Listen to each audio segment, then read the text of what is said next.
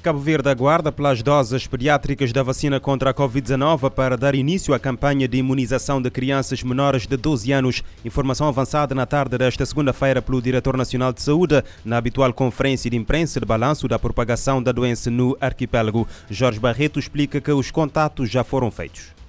As vacinas que nós temos disponíveis neste momento não é a dose pediátrica recomendada para a aplicação e nós já fizemos os contactos com a COVAX, que nos informou que neste momento ainda não é possível ter acesso a essa dose pediátrica para podermos aplicar uh, às crianças menores de 12 anos. E nós então estamos no compasso de espera Cabo Verde utilizou 65,4% das mais de um milhão de vacinas recebidas até agora. Jorge Barreto refere que a situação epidemiológica continua a evoluir de forma positiva. Na Ilha da Boa Vista, a Polícia Judiciária anuncia a detenção de um homem de 35 anos por fortes indícios da prática de um crime de abuso sexual de menor com penetração contra a sua sobrinha de, de, uh, menos de 4 anos de idade. Em nota de imprensa divulgada na tarde desta segunda-feira, a PJ refere que o indivíduo foi detido nas na última sexta-feira eh, fora flagrante delito. O detido foi presente às autoridades competentes, tendo-lhe sido aplicado a apresentação periódica às autoridades, interdição de saída do país e proibição de contato com a vítima como medidas de coação.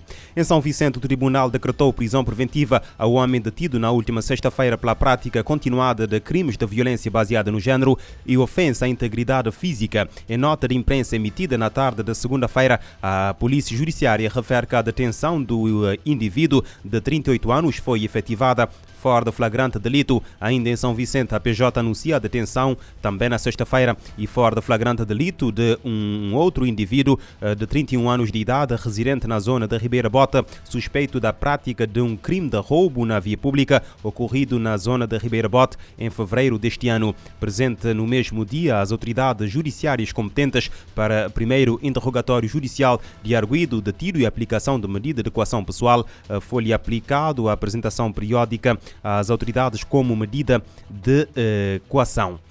As violações de mulheres e meninas no Brasil aumentaram 3,7% em 2021 face ao ano anterior, com mais de 56 mil casos registrados. Os dados indicam que ocorreu uma violação a cada 10 minutos. A informação consta do relatório publicado esta segunda-feira pelo Fórum Brasileiro de Segurança Pública. Entre 2020 e 2021, verificou-se um crescimento de 3,7% no número de casos de violações denunciados no país, revertendo a queda de 12,1% registrada entre 2019 e 2020. O Brasil também informou uh, 1.319 feminicídios no ano passado, ou seja, uma mulher foi morta a cada 7 horas no Brasil, eh, dado que aponta eh, uma ligeira queda de 2,7% face a 2020. Os dados mostram que o número de feminicídios aumentou particularmente de fevereiro a maio de 2020, no auge das medidas restritivas que levaram os brasileiros a ficarem confinados em suas casas no início da pandemia de Covid-19. A Ucrânia anuncia a abertura de um corredor humanitário para retirar a população civil de Sumi, no nordeste do país, a vice-primeira-ministra e ministra para a reintegração dos territórios ocupados da Ucrânia diz que o corredor estará aberto até às 21 horas, hora local, 6 da tarde em Cabo Verde. A abertura do corredor para Sumi foi notificado pelo Ministério da Defesa russo ao Comitê Internacional da Cruz Vermelha.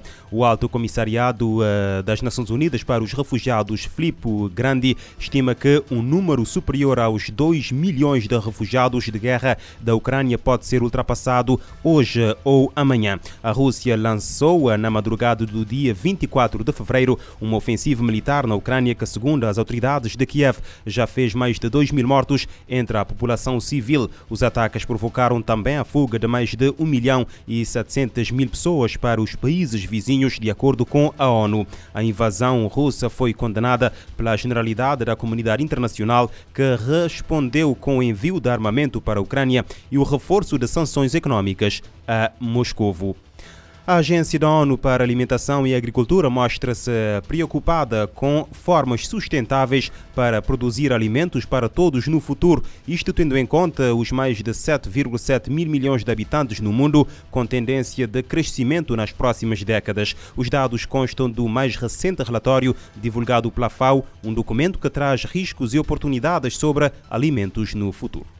No estudo refletindo sobre o futuro da segurança dos alimentos, divulgado na segunda-feira, a agência cita que quaisquer que sejam as opções de novos alimentos, como medusas ou água-viva, insetos comestíveis e carne em células e alimentos com base em plantas, é preciso começar a se preparar para questionamentos e preocupações agora.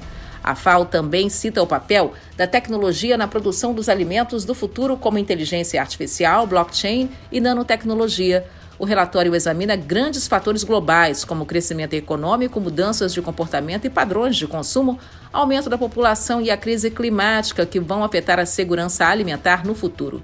Segundo a agência, o mundo vive inovações científicas e tecnológicas que estão revolucionando o setor agroalimentar, incluindo a segurança dos alimentos. E é importante que os países se atualizem sobre essas mudanças e cooperem com a FAO. O relatório mapeia as áreas mais críticas para a agricultura e alimentos com foco na segurança, que tem aumentado na mente dos consumidores em todo o mundo.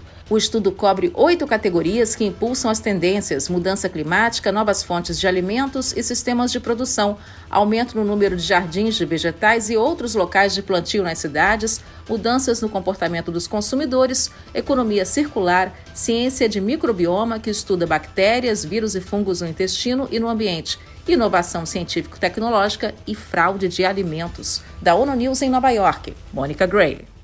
A FAO e a Organização Mundial da Saúde anunciaram que este ano o relatório eh, mundial da segurança dos alimentos será divulgado no dia 7 de junho, com foco em melhores alimentos para uma saúde melhor.